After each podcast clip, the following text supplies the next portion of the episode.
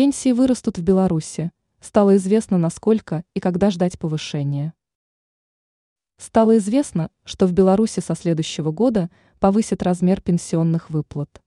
Это предусмотрено указом о повышении пенсий, подписанным президентом республики Александром Лукашенко. Соответствующая информация недавно была обнародована пресс-службой главы государства. Отмечается, что согласно документу, перерасчет трудовых пенсий с повышением будет произведен 1 февраля следующего года. А что касается увеличения размера, то, как отметили в пресс-службе, предполагается в среднем повысить пенсии на 10%. Также обращается внимание на тот факт, что в Беларуси на выплату пенсий в феврале 2024 направят 1,8 миллиарда рублей.